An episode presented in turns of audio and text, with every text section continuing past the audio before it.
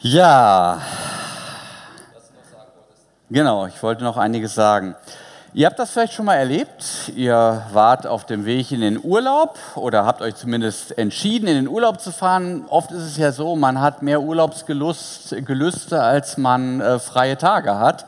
Und dann neigen manche Leute zu so Gewalttouren. Nicht? Man sagt sich, der Urlaub ist kurz genug, da will ich nicht noch die Hälfte für An- und Abreise ähm, investieren. Also macht man das mit einer Nachtfahrt. Und dann fährt man so am späten Nachmittag des letzten Arbeitstages los, rüstet sich innerlich dafür und ähm, dann geht es auf Mitternacht zu, 1 Uhr, 2 Uhr. Dann heißt es irgendwann Zähne zusammenbeißen. Man kennt das, dieser tote Punkt, der dann kommt. Der Körper will eigentlich nur noch in die Horizontale, die Augen fallen zu. Der Gefahreninstinkt sagt, jetzt ist das nicht angesagt einzuschlafen und man beißt sich so durch, 3 Uhr, 4 Uhr und man macht das Fenster auf und man hat isotonische Getränke und ähm, die schmecken nach Gummibärchen und dann irgendwann plötzlich dieser helle Schimmer am Horizont. Die vorbeifliegende schwarze Welt jenseits der Straße gewinnt wieder so langsam Kontur das Morgenrot, die ersten Sonnenstrahlen, wenn die zu sehen sind, ich weiß nicht, wie es euch dann geht, dann weiß ich, jetzt halte ich auch noch die letzten, es sind meist dann so 100 Kilometer, die ich dann noch schaffen muss, durch und ich komme dann an und dann gibt man sich dem Zusammenbruch hin.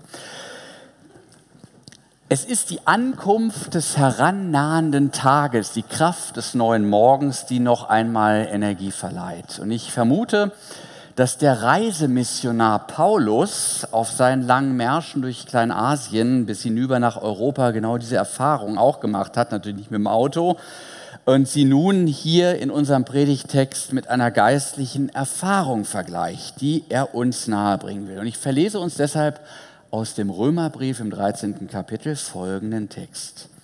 Seid niemandem etwas schuldig, außer dass ihr euch untereinander liebt.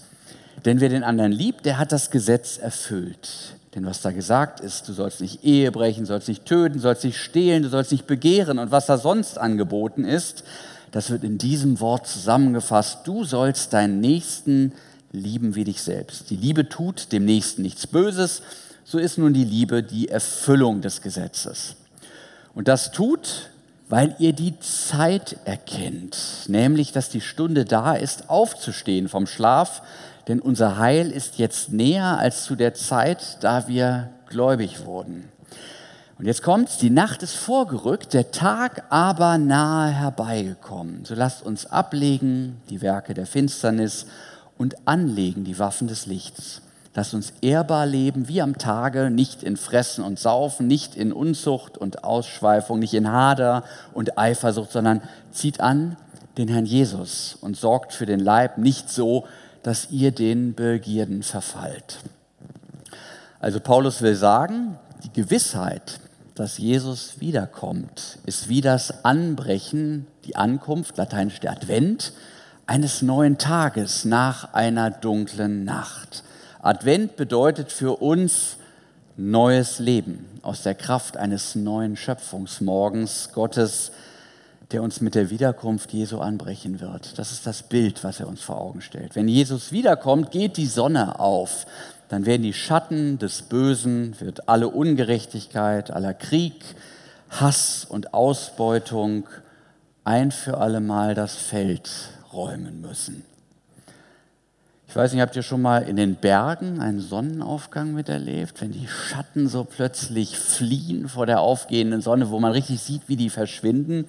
Das Dunkel lichtet sich, die Welt hüllt sich im Morgenrot ganz in neu. Ist ein tolles Erlebnis. Ich habe es neulich in meinem Urlaub einmal morgens erleben dürfen. Das war sehr schön.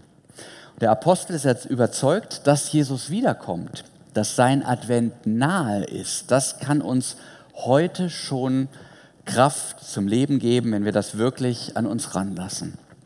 Da steckt Kraft zur Veränderung drin.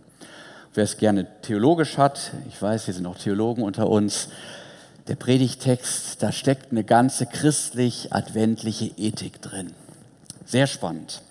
Und bevor wir diese, zu diesem Rezept für ein Leben aus der Kraft des Advent kommen, wollen wir uns erst klar machen, dass ja jeder, der was tun will, dazu Kraft braucht. Einen Motor, einen Antreiber. Wir reden da gern von Motivation. Motivation ist das, was uns bewegt, was uns morgens aus dem Bett raustreibt. Und jeder Bewegung liegt eine antreibende Kraft zugrunde. Das kann ganz elementar der Hunger sein, der uns zum Kühlschrank treibt, klappt auch. Oder auch wie weiter oben in der Bedürfnispyramide angesiedelt, das Bedürfnis nach Anerkennung, das uns zu sportlichen oder zu beruflichen Höchstleistung antreibt. Und wisst ihr, was Paulus sagt, was die treibende Kraft des natürlichen Menschen ist? Bei allem seinem Tun. Wir finden die zugespitzte Bezeichnung am Ende des Textes, nachdem die ganzen unschönen Tätigkeiten aufgezählt werden, die den Menschen in der Finsternis, das heißt fern vom Licht Gottes, prägen. da geht es um die Gier. Sie gehört zum Leben des natürlichen Menschen dazu wie das Einatmen. Mehr. Ich will leben, ich will es erhalten, ich will es maximieren, vermehren. Und dazu muss ich mir all diese Dinge einverleiben, um das Leben zu spüren. Lebensmittel, Dinge des täglichen Bedarfs, wenn möglich auch Luxusgüter. Darf es auch ein bisschen mehr sein, klar, denn viel hilft viel, das ist die Logik unseres Lebens. Die Gier kann sich ganz gesellschaftsfähig im Bereich des Konsums ausdrücken. Wir Menschen werden ja heute schon vielfach einfach und auch ganz selbstverständlich als Verbraucher angesprochen. Das ist es offenbar, was unser Menschsein in einer ökonomisierten Gesellschaft wesentlich charakterisiert. Aber die Gier nach Leben hat auch ihre offensichtlich problematischen Seiten. Nicht nur Dinge, auch Menschen und die Natur werden verbraucht, werden der menschlichen Gier einverleibt. Wir denken an Umweltzerstörung und Ausbeutung, wir denken an gesellschaftliche Verteilungskämpfe, die sind auch ein Beispiel dafür. Auch Menschen werden ausgebeutet, entweder als Arbeitskraft oder sozial oder sexuell, letzteres gern mit gut klingenden Tarnbegriffen wie Liebe machen und sexuelle Selbstbestimmung. Äh, da verbirgt sich allerlei drunter, muss man immer genauer hinschauen, wenn davon die Rede ist. Und wie zerstörerisch dies im zwischenmenschlichen Bereich wirkt, wie sehr Menschen an Beziehungsstörungen leiden, Ehen und Familien, Freundschaften und damit die Grundsubstanz unserer Gesellschaft zerstört wird, das ist vermutlich kaum zu ermessen. Menschen pressen andere Menschen aus, benutzen sie und werfen sie anschließend weg, wie einen abgetragenen Pullover. Der Mensch als Verbrauchsware, die Gier nach Leben lässt manche Menschen sprichwörtlich über Leichen gehen. Und das ist eigentlich paradox, nicht? Die Gier nach Leben leiert in dieser Welt immer wieder auch den Kreislauf des Todes an. Der Darwinismus hat diese Not sogar zur Tugend erklärt, wenn er den Tod im Überlebenskampf zu einem kreativen Prinzip erhebt. Der Tod dient dem Fortschritt der Evolution, der Höherentwicklung der Arten, so heißt es. Den Einzelnen mag das wenig trösten, weil das Leben der anderen freilich zu meinen Lasten geht.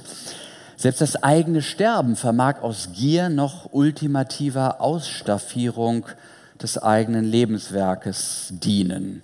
So galt im alten Babylon der Brauch, der beim Tod eines Königs zusammen mit dem Verstorbenen auch mehrere Soldaten in die Grabkammer einmauern ließ.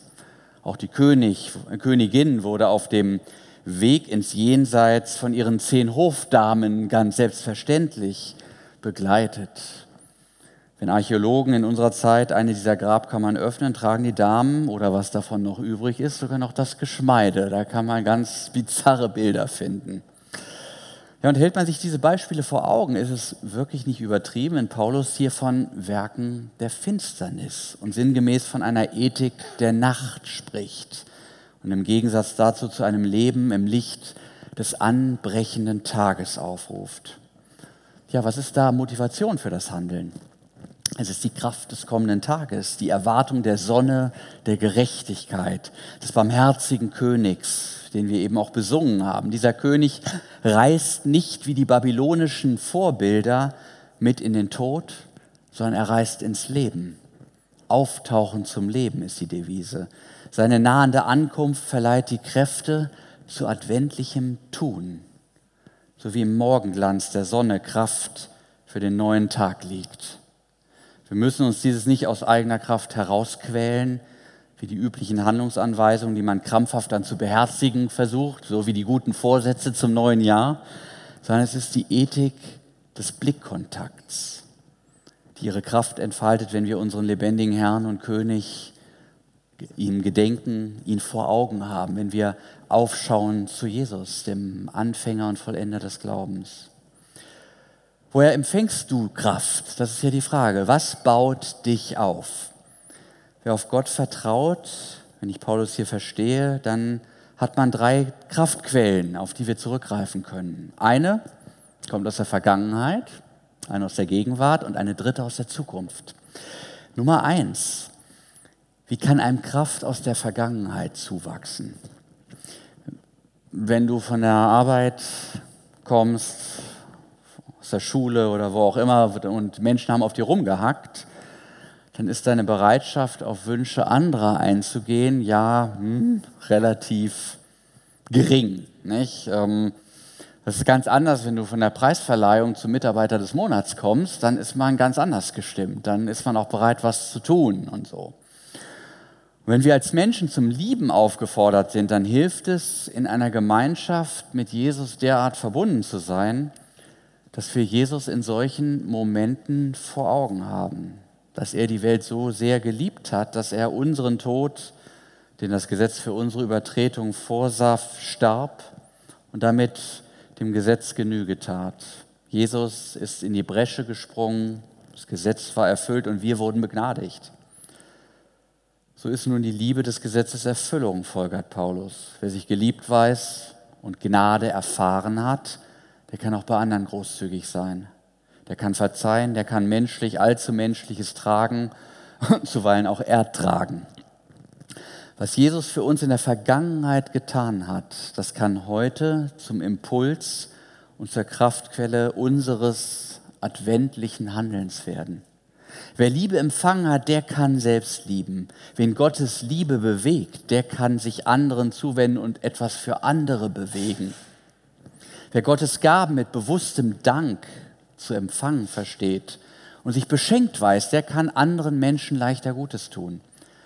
Und das Schöne dabei, die Erfüllung der Gebote Gottes wird einem dabei zu einer inneren Selbstverständlichkeit, denn wenn ich jemandem Gutes tun möchte, werde ich kaum gegen den Impuls ankämpfen müssen, ihn bestehlen, betrügen oder gar umbringen zu wollen. Die ganze Geschichte mit der Gier ist auch aus dem Spiel denn ich denke ja an das Meer meines Mitmenschen und nicht an mein eigenes. Der zweite Kraftimpuls ist für die Vergangenheit und dafür muss ich mich jetzt kurz verkleiden.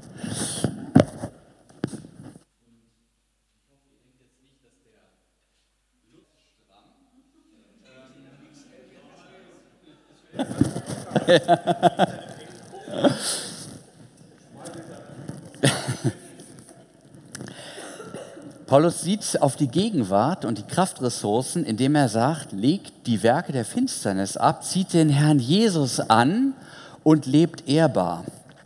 Und diese Worte haben in der Urgemeinde einen besonderen konkreten Ort, wo unsere menschliche Biografie untrennbar mit dem Leben und mit dem Sterben Jesu verbunden worden ist, nämlich in der Taufe. Hier wird unser altes Leben mit Christus in den Tod gegeben, wie so ein altes Kleid. Und die Werke der Finsternis werden zusammen mit dem alten Adam ersoffen, hätte Martin Luther gesagt. Und wir kommen als neuer Mensch aus dem Wasser heraus und erleben mit Jesus die Auferstehung durch den Glauben. Das ist das Bild, was immer wieder bei Taufen wiederholt wird bis heute. Wir ziehen den neuen Menschen an wie so ein neues Kleid. Und wer das seltsam findet, darum habe ich jetzt das Trikot angezogen, der muss mal beim Fußball vorbeischauen. Diesen Ritus vom Anziehen des neuen Menschen, den kann man nämlich jedes Wochenende in deutschen Fußballstadien erleben. Da zieht der Dieter Meier seinen Blaumann aus und trägt plötzlich schwarz-gelb. Für 90 Minuten ist er nun wundersamerweise, was weiß ich, Marco Reus und die Stadionhymne You Never Walk Alone, die inkorporiert ihn in das Heilige, würde der Religionswissenschaftler sagen, in die himmlische Erfolgsgeschichte von Borussia Dortmund. Dieter Meier, der ist jetzt Marco Reus. Und er ist auch Borussia. Das ist ja alles auf einmal. Es ist wie so ein Wunder. Ihr Sieg in Gladbach vor zwei Wochen, das ist dann sein Sieg. Dummerweise ist Montag wieder der Blaumann dran. Und Marco Reus teilt auch sein Gehalt mit äh, Herrn Meier nicht. Das ist ganz schade eigentlich, aber da haben wir Christen das besser. Jesus teilt alles mit uns. Und der neue Mensch, der währt auch nicht nur 90 Minuten. Das ist ganz wundervoll.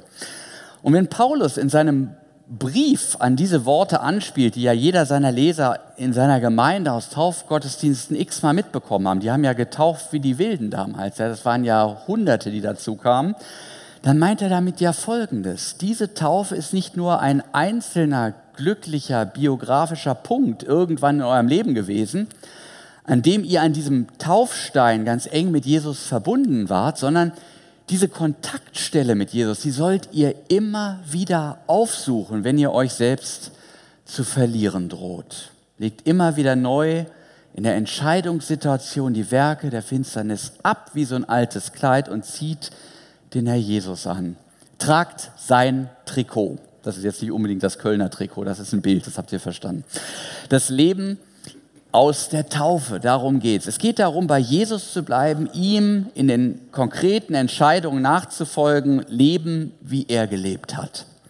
Das, was in der Taufe an uns geschehen ist, will immer wieder im Leben glaubend von uns nachvollzogen werden. In der Taufe wurde ausgerufen, dass Jesus der Herr und König über dein Leben ist. Ja, so lebt nun auch als Königskind. Das ist die Konsequenz. Halte mit deinem Tun die Gewissheit wach, dass der König gewisslich wiederkommen wird. Und alle anderen Mächte und Gewalten, die unser Leben ansonsten gerne bestimmen wollen, im Vergleich zu ihm lächerliche Lückenfüller sind. Siehe, der König kommt zu dir. Das bedeutet, wenn es mal finster wird, der König des Lichts, der ist bei dir knüpf an die Taufe an und ersaufe die schlechten Gewohnheiten wieder und wieder und wieder. Denn seine Geschichte, die ist nicht nur nett anzuhören, sondern durch die Taufe ist sie deine Geschichte geworden. Du kannst im Licht leben, er gibt dir die Kraft dazu und das nicht nur 90 Minuten lang. So, bevor ich jetzt hier wieder das Mikro runterreiße, lasse ich das den Rest der Predigt an. Freut sich der Lutz. Ähm, gleich geht der Klingelbeutel rum. Ähm, Nach den beiden Kraftimpulsen aus Vergangenheit und Gegenwart hat Paulus aber jetzt noch einen dritten Energieschub für unser Tun bereit. Er sagt, die Stunde ist da, aufzustehen. Die Nacht ist vorgedrungen, der Tag ist nicht mehr fern. Davon sprach ich am Anfang. Lebt aus der Kraft des Kommenden. Wir sind doch nicht von gestern. Wir leben aus der Zukunft. Der Termin der Wiederkunft Jesu rückt mit jedem gelebten Tag näher. Heute ist uns dieser Tag näher als noch gestern, wo wir vielleicht noch gescheitert sind. Und das ist doch super, oder? Selbst das Wort Zukunft predigt uns das, habe ich von Dietrich Bonhoeffer gelernt. Zukunft ist sprachlich das, was auf uns zukommt. Genauer, es geht um den Zukommenden, den kommenden Christus. Unsere Sprache verrät, dass unsere Gegenwart geprägt und bestimmt ist durch die Zukunft. Nicht, wir sind durch die ganzen Psychologiegeschichten sehr von der Vergangenheit inzwischen geprägt. Wir sagen, oh, du hast eine schlimme Kindheit gehabt und da musst du dich mit beschäftigen und so. Das ist auch alles gut und wichtig, aber eigentlich kommt die Kraft aus der Zukunft. Und das ist ein wichtiger Aspekt, den wir uns im Alltag viel mehr zu Herzen nehmen sollten. Wir denken ja sehr geschichtsbezogen in Zusammenhängen von Ursache und Wirkung Menschen sagen, weil unsere Großeltern oder Eltern Bockmist gebaucht haben, darum ist mein Leben auch versaut. Für mich ist nichts mehr drin, ich werde Hartz IV oder so. Vielleicht ist es in diesen Fällen ein sinnvoller, notwendiger Perspektivwechsel, statt das Leben von, von der problematischen Vergangenheit her einmal von einer alternativen Lebensvision her zu, äh, zu deuten. Und da gibt es dann trotz aller Pannen in der Vergangenheit auch die Möglichkeit, tatsächlich bessere Perspektiven zu entwickeln. Also auf die Zukunft und ihre Gegenwart prägende Kraft weist uns der Apostel hier hin. Das kann man sich auch ganz konkret vor Augen führen. Viele von euch sind ja Eltern. Denkt mal an die letzten Tage vor dem euch seinerzeit verkündeten Geburtstermin. Wie sehr der ganze Alltag darum gestrickt wird. Wie man, was man alles in diesen letzten Stunden tut und was auf keinen Fall.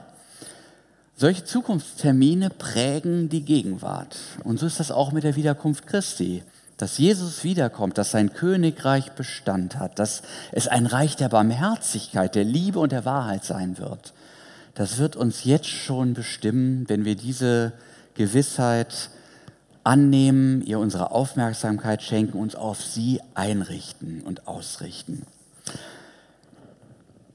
Es ist eine adventliche Zeit, für die wir heute durch Paulus verschiedene Motivationshilfen an die Hand bekommen haben. Wir haben das Kreuz der Liebe Jesu im Rücken, um selbst befreit zur Liebe zu sein.